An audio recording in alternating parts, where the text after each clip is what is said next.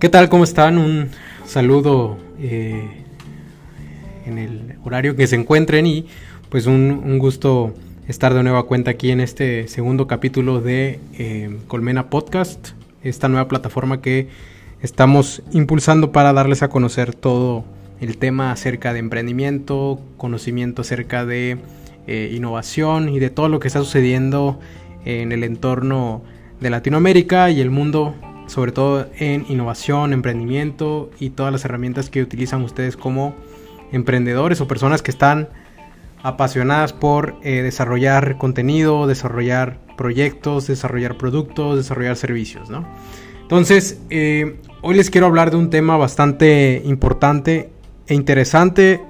porque ha servido como un motor, eh, aunque invisible, porque es algo complicado medirlo, ha sido un motor importante de tema económico, sobre todo en nuestros países de Latinoamérica, y que bueno, también en el mundo ha resultado ser una, una tendencia y que se ha reconocido eh, como un detonador de desarrollo económico en ciertos países. Y sin más preámbulo les quiero hablar de la economía naranja o la economía creativa. Eh, la economía creativa, tal cual pues es una, una oportunidad como bien lo dice en su primer libro,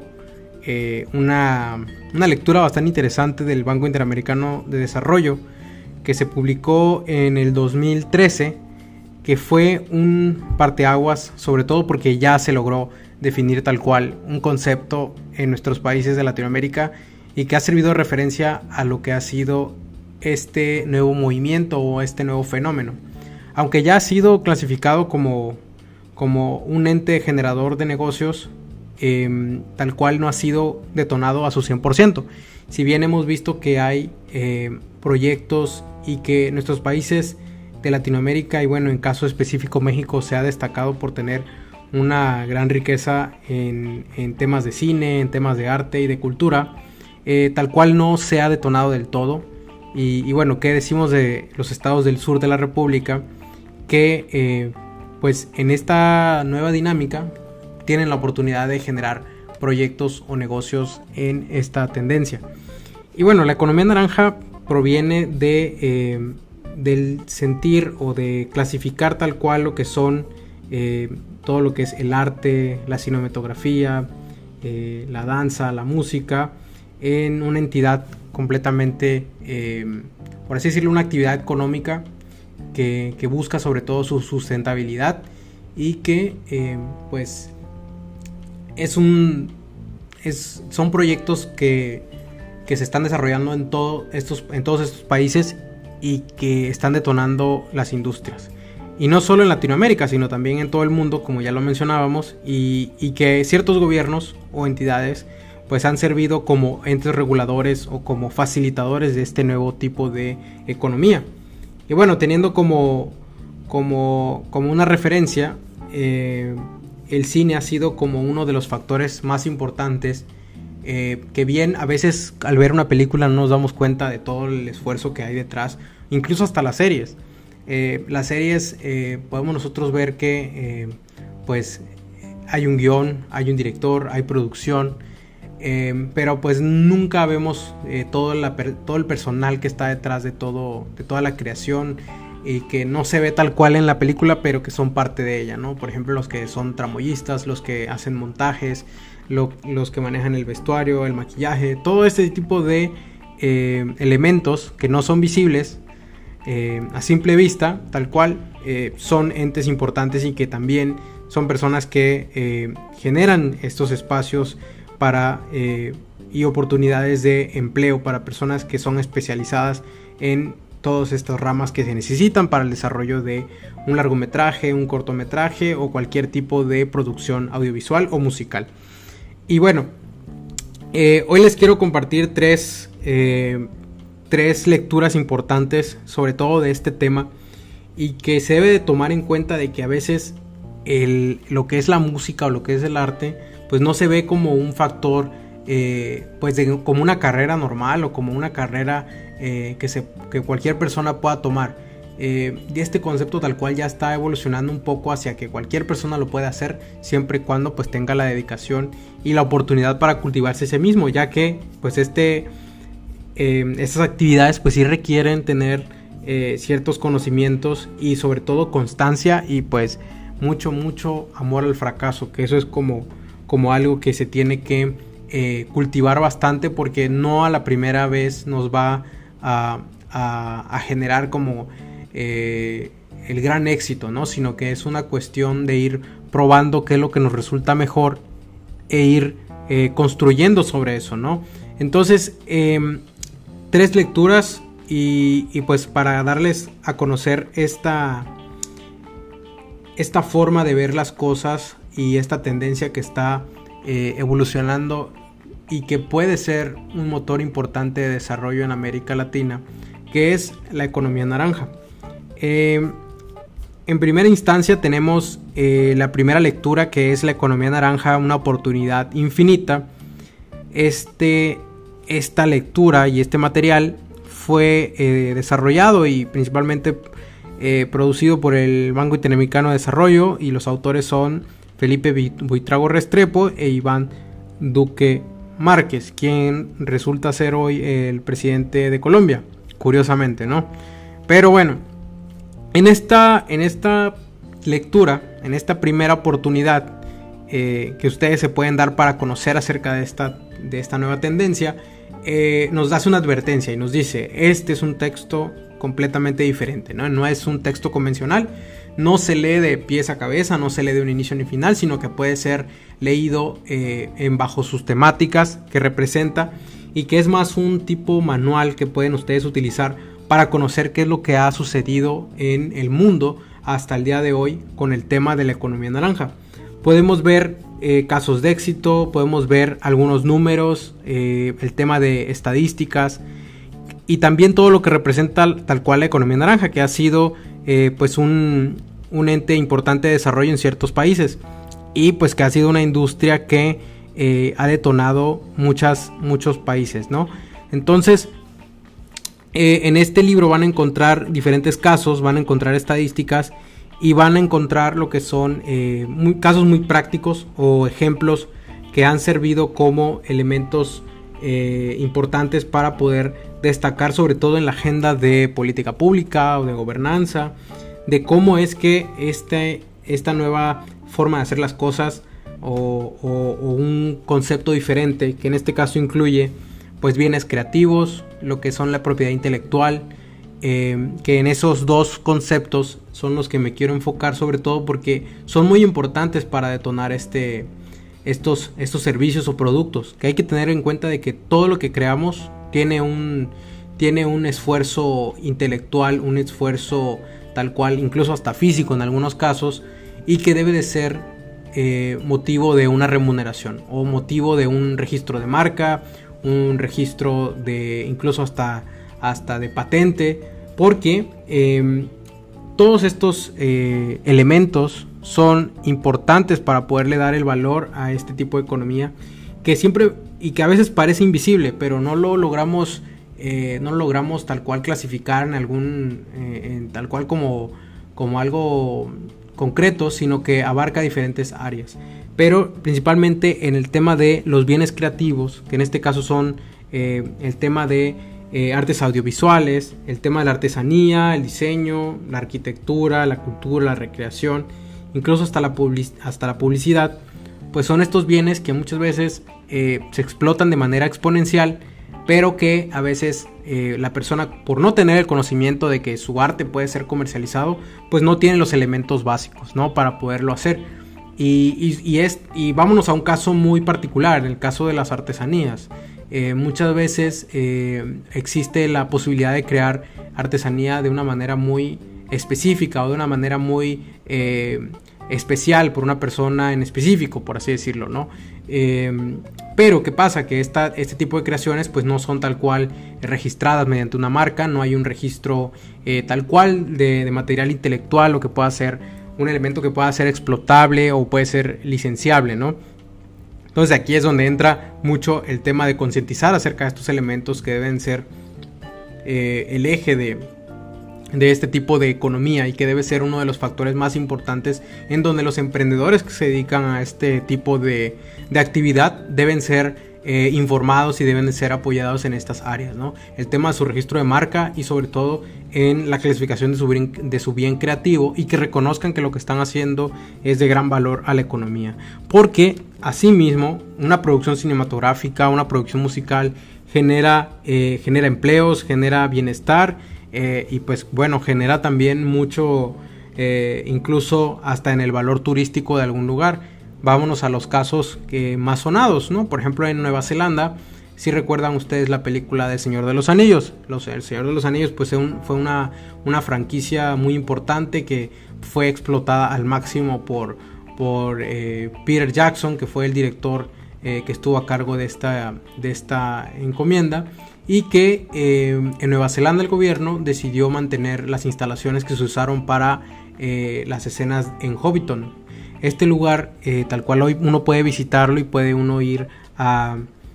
conocerlo. Y bueno, y qué se diga del tema de Disney, los grandes parques temáticos y los parques con todos los temas de las películas de Universal Pictures, de, de, todas las que se han generado y pues que muchas personas y que conocen y que, y que pues explotan ahí y viven la experiencia de estar ahí, ¿no? Entonces,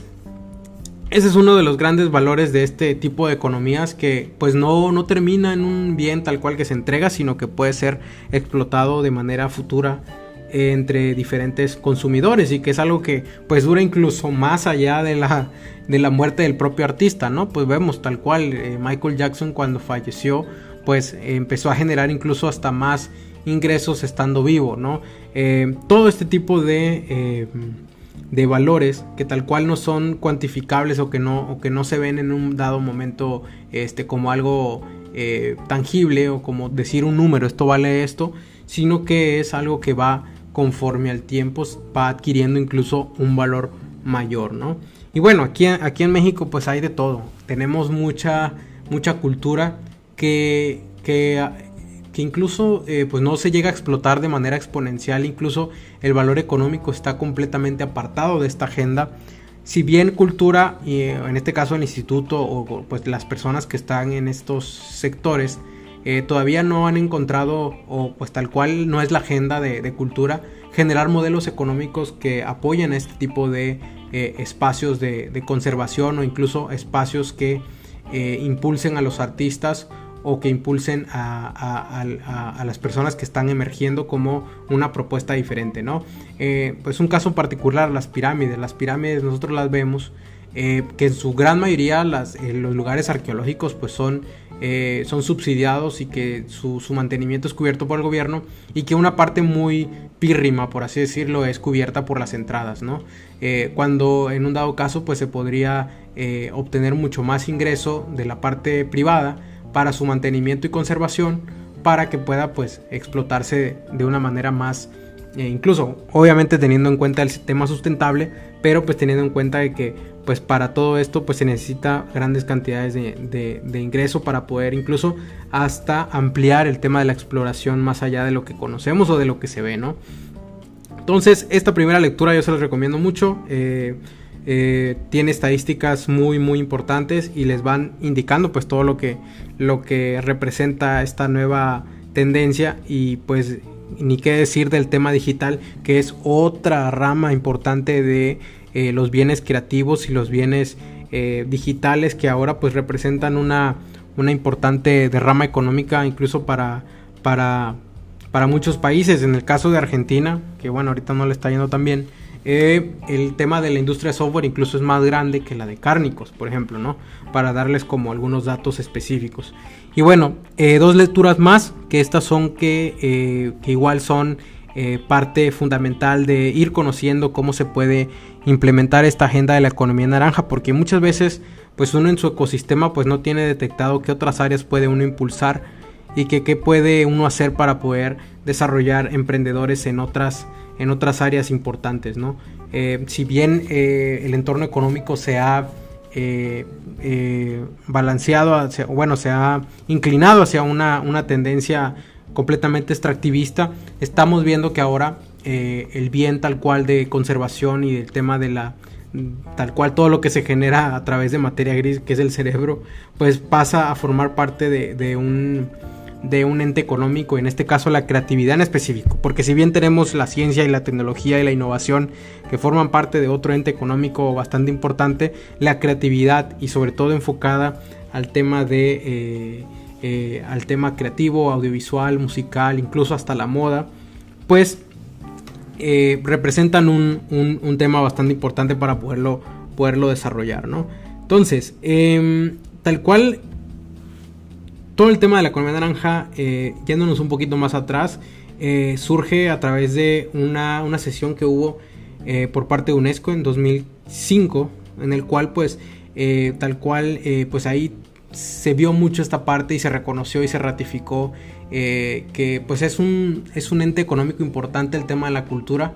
y que eh, en próximos años pues se tenía que apoyar y se tenía que impulsar, ¿no? Eh, estamos viendo, hay, un, hay una firma en este, en este espacio que se realizó en la Convención sobre Promoción y Protección a la Diversidad Cultural, en donde pues se daba un, un empuje bastante interesante al todo el tema de la, de la economía creativa, ¿no? Estamos hablando de economía creativa y la economía creativa pues es un ente que pues requiere en este caso pues el apoyo del ecosistema emprendedor local y que también en su gran mayoría sí necesita de un apoyo gubernamental fuerte, sobre todo porque es algo incipiente, no estamos hablando de un sistema económico tal cual tangible,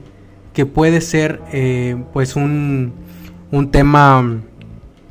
eh, que se pueda medir eh, fácilmente, sino que es algo que requiere mucho análisis, ¿no? Entonces, dos lecturas más. Yo les recomiendo Economía Creativa en América Latina y el Caribe, Mediciones y Desafíos. Este fue publicado en agosto del 2018, este es muy reciente. Este lo pueden consultar también en la página del Banco Interamericano. Les voy a dejar los enlaces para que los tengan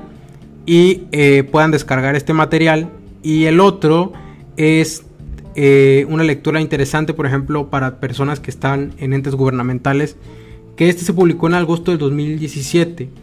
y eh, ese se llama Políticas Públicas para la Creatividad y la Innovación,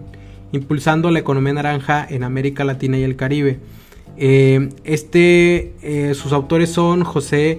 José Miguel Benavente y Mateo Grassi, con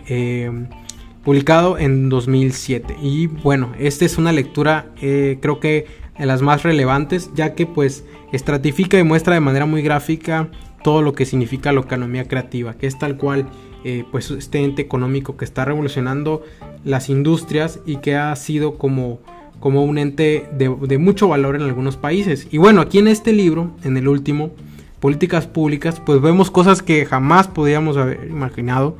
eh, creo que es un, este, un escenario bastante interesante. Por ejemplo, algunos proyectos de política pública incluso incluyen de que, por ejemplo, en tu cumpleaños tú recibes un voucher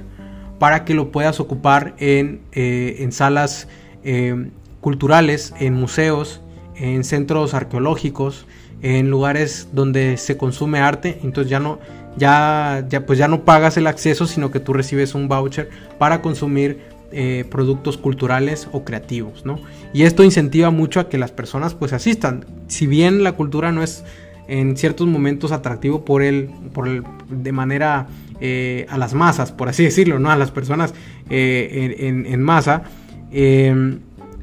este, este incentivo sirve mucho para que se puedan acercar a ese tipo de cultura y pueda ser como ese primer incentivo o empuje para que uno se acerque a la apreciación del arte, la cultura, eh, la música y la moda, ¿no? Entonces eh, tenemos eh, estas ideas y estos modelos económicos y sobre todo como actividades que determinan para poderse, para poderse ocupar. Otro, otro caso muy similar que es los vouchers creativos, así se le llama, ese es el concepto que se está manejando y que sirve para personas que quieran em, eh, consumir lo que son servicios creativos. Ya sea, si tú necesitas un video para tu empresa, el gobierno eh, te da un, voucher que tú puedes intercambiar por servicios creativos, ya sea un video que necesites, un, diseño de un logo, o incluso hasta un jingle. Ya ven que este luego en los jingles en, el radio son muy, son muy sonados. Este, entonces, es muy interesante todo este nuevo este, todo este tipo de modelos económicos y, e interesantes que permiten que pues uno pueda consumir estos servicios creativos de una manera bastante interesante, ¿no? Y bueno, si ustedes conocen el término STEAM,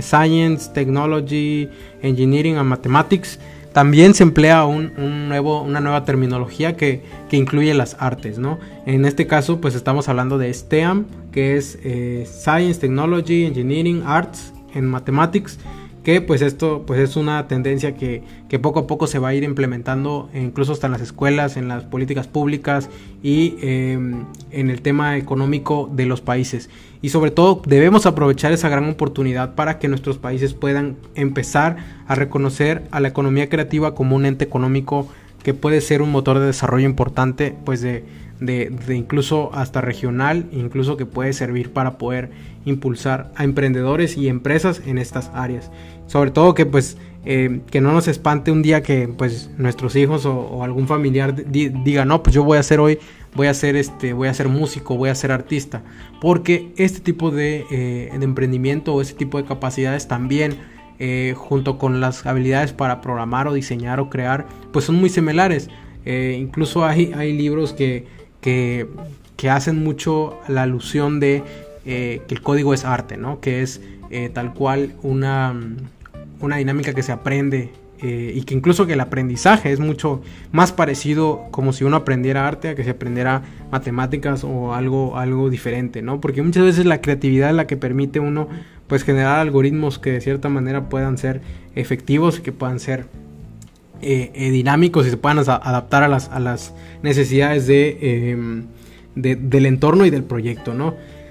Entonces, eh, ya para concluir, eh, yo invito a que vayan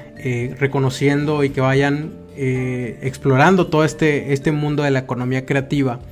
y que vean en ella una gran oportunidad de desarrollo porque eh, es algo importante que debemos de desarrollar y que debemos impulsar sobre todo en nuestros países de Latinoamérica y bueno que se diga de los estados del sur de la República en México que pues son ávidos y que tienen muchos proyectos que, se vienen y que se deben de aprovechar pero aparte de todo eso también eh, aprovechar pues todo ese linaje y todo ese origen cultural que pues ya tenemos eh, y que a veces pues no valoramos y que vemos a las personas que luego se dedican a la artesanía como personas que están pues en una situación económica compleja. Eh, yo les invito a que pues podamos eh, unir esfuerzos, por ejemplo si, si se dedican al código, al diseño, a la tecnología, pues vean cómo pueden ser pues generar una, una simbiosis ahí, una unión de, de esfuerzos para poder impulsar este, este tipo de cosas. Si bien muchas veces pues ellos no tienen la, la, capacidad o las posibilidades para acceder a este tipo de servicios, es muy importante tomar en cuenta de que eh, todo el material que se genera bajo este entorno tiene un alto valor. Simplemente se necesita, eh, y bueno, no simplemente, porque es bastante complejo, el tema de organización, el tema de un apoyo público interesante que pueda ser articulado a través de emprendedores o a través de servicios digitales. Y pues aparte también la posibilidad de generar entornos de, eh, de colaboración en donde se logren este tipo de, eh, proyectos. Y bueno, eh, yo con esto les dejo tres lecturas que son importantes para indagar, en, este, en este tema de la economía creativa y que pues pueden impulsar ustedes en sus agendas y que pueden adoptarla para incluso buscar la manera de cómo emprender en el área creativa. Hay mucho, muchas personas que se dedican al tema de fotografía, el tema de música, el tema de producción, el tema de de, cortometrajes y que pueden aplicar estos servicios, que pueden reconocer e incluso exigir a sus gobiernos, que eso es lo más importante, exigir y generar entornos de colaboración y de participación para que lo puedan realizar. Entonces yo con esto me despido, les voy a dejar los enlaces en, eh, en la descripción de este, de este podcast y eh, les invito a leerlo y cualquier duda, cualquier comentario con toda, con toda confianza lo podemos eh, platicar. A mí me siguen en las redes sociales como Rafa Echeve y esto fue Colmena Hop Podcast. Nos vemos el próximo miércoles.